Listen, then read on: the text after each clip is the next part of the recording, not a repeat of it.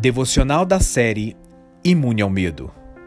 O braço forte do Senhor. Meu amigo, não importa o quão assustador seja seu problema ou necessidade no momento, tenha certeza de uma coisa: o seu problema é algo muito pequeno e de pouca significância comparado com o que Deus pode fazer. Porque o Deus onipotente, onipresente, onisciente e eterno intervém nessas situações de tamanha trivialidade? Porque Deus deseja usar nossas vidas como uma plataforma para receber louvor e glória.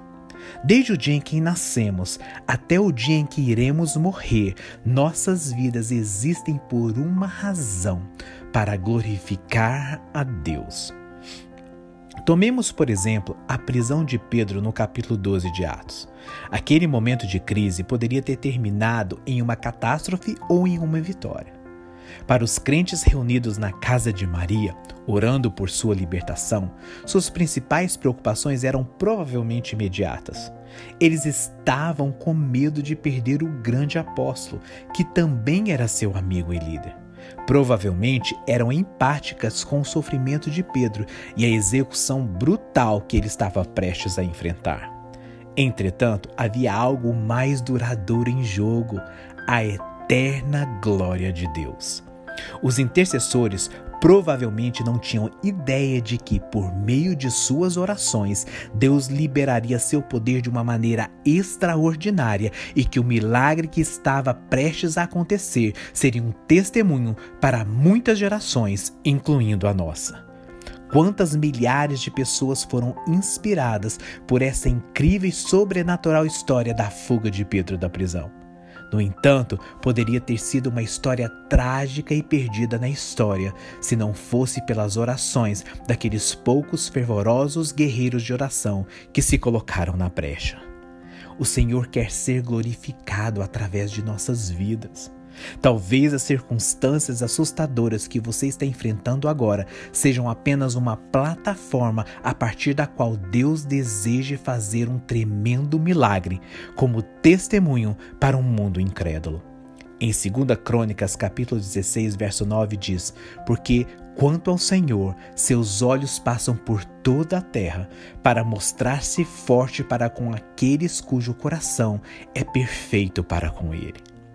Ele quer ser glorificado através da sua enfermidade. Ele quer receber louvor através da sua emergência financeira. Ele quer receber honra através da sua situação familiar. Invoque o Senhor, pergunte a Ele. Pergunte a Ele o que ele pensa e deseja. Não se apoie nas suas próprias forças. Não o prive da oportunidade de ser seu socorro bem presente na angústia. Venha a Ele com a situação com que você está enfrentando hoje e Ele exibirá sua glória através de sua vida. Amigo, é hora de orar. Não existe nada difícil demais para o onipresente Espírito Santo. Isaías 59, verso 1 diz: Eis que a mão do Senhor não está encolhida para que não possa salvar. Embora Pedro estivesse preso do outro lado da cidade, através da oração em nome de Jesus, as correntes físicas que prendiam suas mãos foram soltas e todas as barreiras foram removidas. Quando você ora, você tem o poder de levar libertação aos oprimidos. Você impacta o mundo sem sequer sair de casa. O que você ligar na terra será ligado no céu, e o que você desligar na terra será desligado no céu.